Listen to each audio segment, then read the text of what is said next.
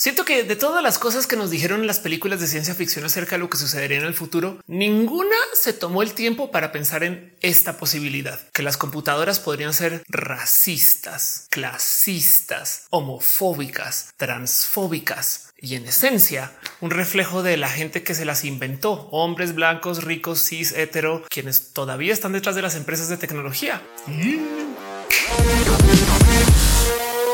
Nuestra relación con las inteligencias artificiales en la ciencia ficción casi que no tiene nada que ver con el cómo nos relacionamos con nuestras inteligencias artificiales, lo que sea que signifiquen eso en la vida real o con la tecnología en sí. En la ciencia ficción le tenemos miedo y le huimos a las computadoras. No, no vengan por mí del futuro para asesinarme. Aunque bueno, si vinieran por asesinarte hoy también les tendríamos miedo. Pero el punto es que las computadoras de hoy las cuidamos un chingo. Les ponemos así sus cobertores de plástico, llevamos el celular donde menos daño le podamos hacer. Hay gente que le pone nombre sus computadoras, al ratón, al teclado. Queremos la tecnología. Por consecuencia, el tema del cual yo presento hoy, por lo general suele ser recibido con un poco de rechazo, repelús. Y entiendo por qué. Suena un poco a persona de la generación de cristal que se queja por todo, como esa famosa feminista de cabello pintado transgénero que alza la voz para quejarse. Esperen un momento, eso soy yo.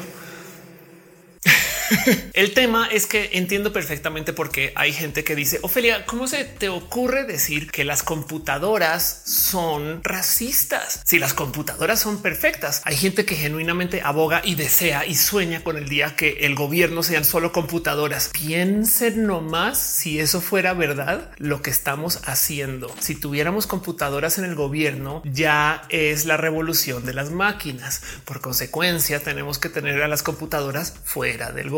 Hay que trabajar con ellos, pero que no nos manden o ellas. La pregunta del género y los robots, tema para otro video. El tema es que cada vez que hablo de esto sale alguien a decir cómo se te ocurre decir que las computadoras son como un hombre blanco hetero rico millonario, que en esencia de nuevo son las personas que son dueñas de las empresas que hacen las computadoras.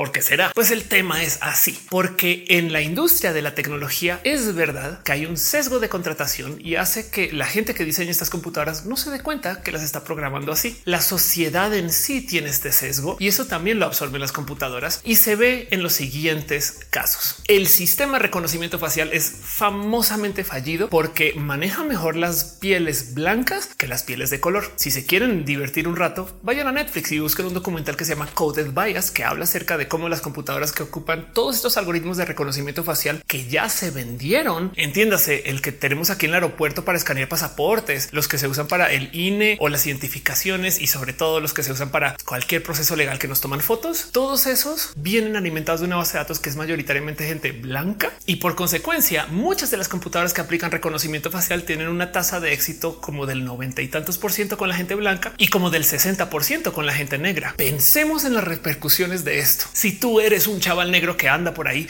y por algún motivo llega un policía y escanea tus documentos y topa con el solo 60% que tú eres una persona que a lo mejor están buscando, puede haber problemas. Y es que esto sucede. Coded Bias habla mucho de esto y es uno de los millones de ejemplos de cómo hemos creado un problema con el cómo las inteligencias artificiales discriminan a la gente. Otro caso también muy famoso. Hay gente que está ocupando software de inteligencia artificial para tratar de predecir el crimen y esto siendo más real en Estados Unidos, aunque también por supuesto que lo aplican en Latinoamérica se supone que sirve para que podamos controlar mejor los problemas. El tema es que de nuevo la inteligencia artificial no es inteligente por su cuenta, se le tiene que enseñar. Entonces en el cómo funciona este software, digamos, muchas veces le dice al policía, hoy es probable que hoy tengamos problemas o un asalto o una situación compleja en esta esquina de la ciudad por porque revisando todos mis archivos históricos, ahí siempre ha habido problemas. Lo que no mucha gente tenía presente cuando se comenzó a entregarle este software a las múltiples fuerzas de policía del mundo es que esos archivos históricos tenían sesgo racial, clasista y generalmente discriminatorio. Por ejemplo, si tomamos los datos de una ciudad sureña estadounidense llena de discriminación racial, por supuesto que vamos a encontrar que las computadoras van a pensar que muchas personas negras son criminales. ¿Por qué? Porque eso pensaban las personas que llenaban esos reportes policíacos en los 60, en los 70, en los 80, en los 90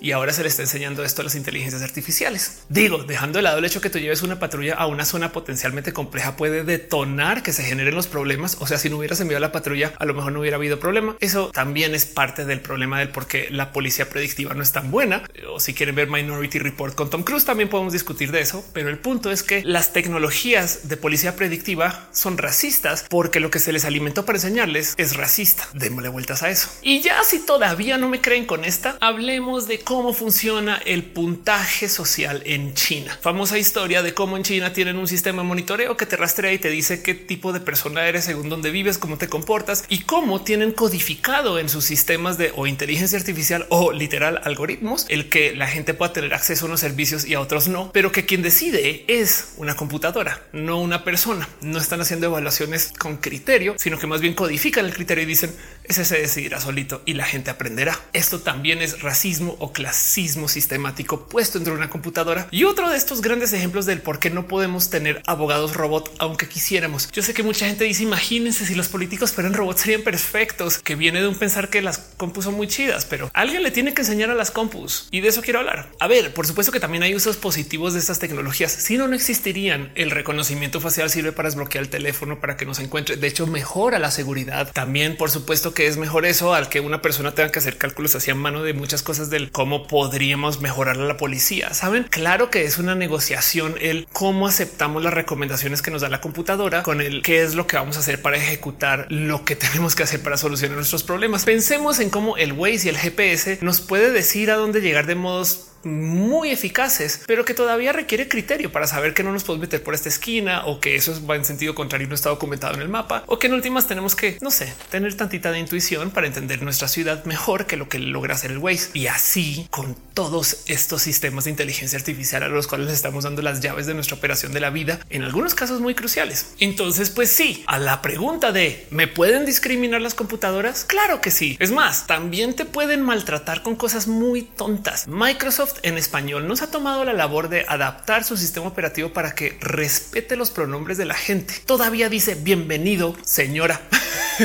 bienvenido cuando yo ya le dije a Microsoft en todas mis líneas de forma y registros que mis pronombres no son él, sino ella. Y ahí donde lo ven, esto me es importante. En últimas capas, si ustedes dicen Ophelia, ya deja de molestar por eso. Eso no ofenda a nadie. Es de no, claro que sí. Yo pagué por mi computadora y no quiero que me trate mal. O sea, podemos por favor tener una calculadora menos en Windows y que respete los pronombres de la gente. No es tan difícil, pero el verdadero tema que tenemos que enfrentar acá es el qué significa el que estemos generando este tipo de interacciones con la inteligencia artificial. Digo, de lado hay unas que han sido documentadas por ser horribles. Microsoft en algún momento creó una literal inteligencia artificial racista, pero ojo, porque fue a Twitter y aprendió. Google en algún momento creó una red neuronal o inteligencia artificial para tratar de identificar fotos automáticamente y se topó que no estaba identificando a la gente negra como personas, sino como animales, que es la raíz de la discriminación hacia muchas personas negras. O sea, horrible. Y es de por, porque así se le enseñó. Y es que volviendo a esto que les estaba diciendo al comienzo del video, parte del problema es que estas empresas de tecnología tienen muy malas prácticas de contratación. Algunas han mejorado. Duolingo, por ejemplo, muy famosamente tiene una contratación con paridad en ingeniería. Imagínense este reto para la gente que estudia ingeniería. No más les dejo ahí esta. En Duolingo tienen 50% de mujeres ingenieras y 50% de hombres ingenieros. Eso no es fácil de hacer, pero les ha ayudado mucho a crear un ambiente que es mucho más colaborativo. Y es que de nuevo suena súper choro a cosas de la generación de cristal hipersensible que todo les ofende, pero luego vas y miras y hay estadísticas que topan. Claro que ayuda a nivel empresarial que tengan diversidad en sus contrataciones. El tema aquí es así que las empresas que contratan de modos más diversos rebotan más sus ideas internamente. Se les ocurren ideas más diversas. Imagínense un despacho lleno de solo hombres abogados y contratan a la primera mujer. Claro que van a cambiar algunas cosas. Ahora sumémosle a eso gente abiertamente LGBT, gente transnacional, gente neurodivergente. Todo esto y todo este intercambio cultural que viene de las contrataciones diversas siempre van a ayudar a la empresa. Y por eso existe esta correlación directa entre ser una empresa diversa y generar dinero. De hecho, bien que se le podría pasar la bolita a recursos humanos si a la empresa no le va bien en ingresos. Hey, estamos generando muy poco dinero porque no contratas diverso, pero esa mentalidad no la tenemos. Ahora, ¿en dónde se refleja esto? Pues quizás el mejor modo de entenderlo es nomás viendo el qué es lo que pasa cuando no contratas diverso. La NASA, por ejemplo, el bastión de la investigación espacial de la humanidad o lo que sea, o este programa estadounidense para enviar cohetes al espacio, hace nada se propusieron una misión donde iban a enviar a varias mujeres para que tuvieran una caminata espacial para darse cuenta que no tenían trajes suficientes a la talla de las mujeres y por consecuencia tener que demorarlo. Por porque nunca se les ocurrió que habría varias mujeres en el espacio. Por porque sus equipos de trabajo no tenían a tantas mujeres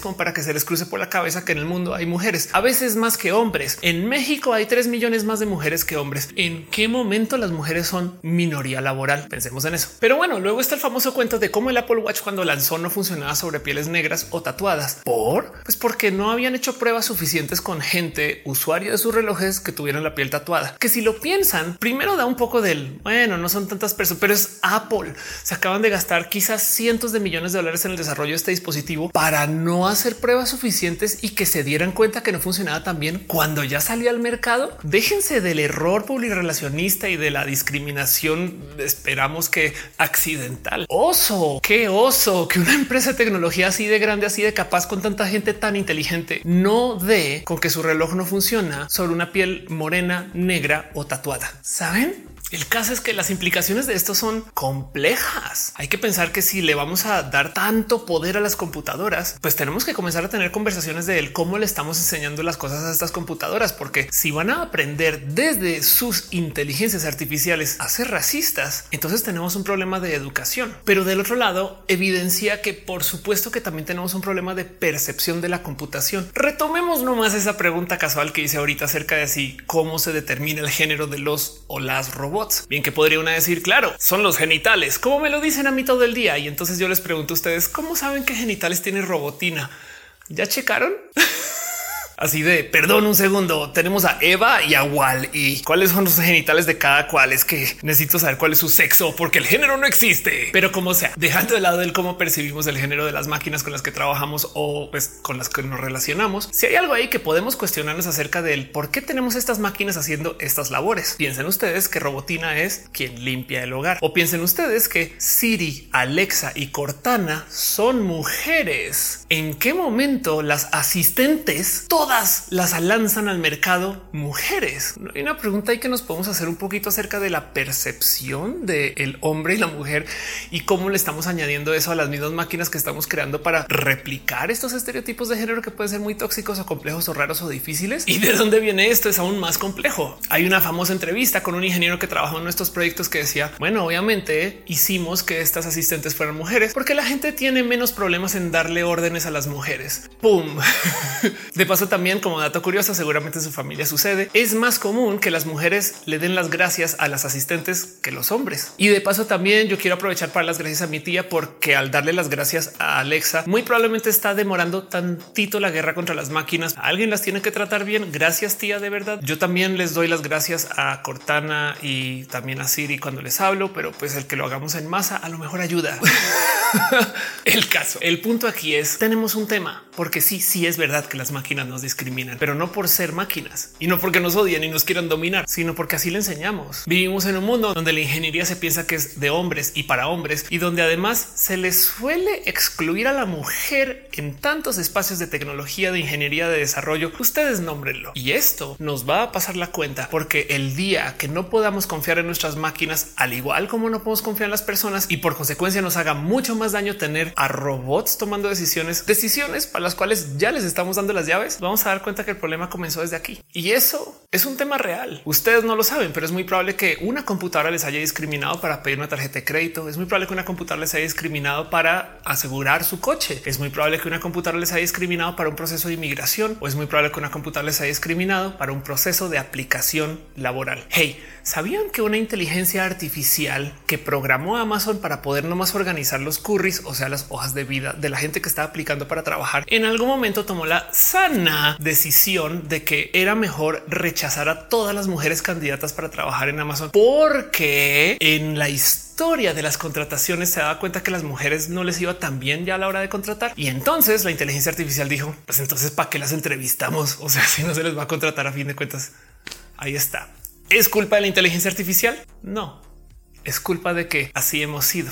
Y yo sé que esto es una historia de ciencia ficción, pero que no se les olvide que el problema de Skynet no es que Skynet fuera malvada, es que Skynet fue una inteligencia artificial que se le programó para defender la existencia de la Tierra. Y lo primero que hizo cuando la activaron fue darse cuenta que el problema de la Tierra es que hay seres humanos. Así que lancemos bombas nucleares porque los seres humanos son el cáncer de la existencia y esto es lo que va a preservar la existencia del planeta. Digo, esta es una historia de ciencia ficción, pero demuestra que pues, en últimas el problema es quien enseña y lo que enseña, no necesariamente a quién se le enseña, aún si estamos hablando de computadoras. No las creemos racistas. Hey, famosa frase célebre que hace nada repitió Barack Obama. Nadie nace racista, nadie nace odiando. Todo eso se enseña. Así que démosle la vuelta a eso y trabajemos de modos diversos. Pero bueno, ¿cómo ven ustedes esto? ¿Han trabajado con gente diversa en su espacio laboral? ¿Les ha tocado? ¿Están en tecnología o en administración o en contabilidad o en algún espacio laboral donde de repente voltean a ver y es como, porque hay puros vatos aquí, güey, no como que sea un poco de qué raro. Suele ser que cuando se trata de la diversidad siempre dicen qué forzado es que pongan mujeres acá, pero luego así mira si no lo forzado es que hagan lugares de solo hombres para hombres con hombres para hacer equipos de hombres para trabajar entre hombres, como eso es lo menos natural que hay. güey. como que ves el cast de Fast and the Furious es una bola de vatos haciendo cosas y dos mujeres y decía un poco de eso. Eso no refleja la realidad. güey. Salgan dos segundos a la calle y van a ver que hay un chingo de mujeres. No sé si se dan cuenta, no sé. Y eso hablando solamente de mujeres gente transnacional, color de la piel, gente que tiene acentos, gente que es neurodivergente y por supuesto gente abiertamente LGBT. Hey, la diversidad es natural, ahí está en todos lados. ¿Les ha tocado lidiar con esto? Déjenmelo saber en los comentarios. Les quiero un chingo. Nos vemos en el próximo video. Gracias por estar acá.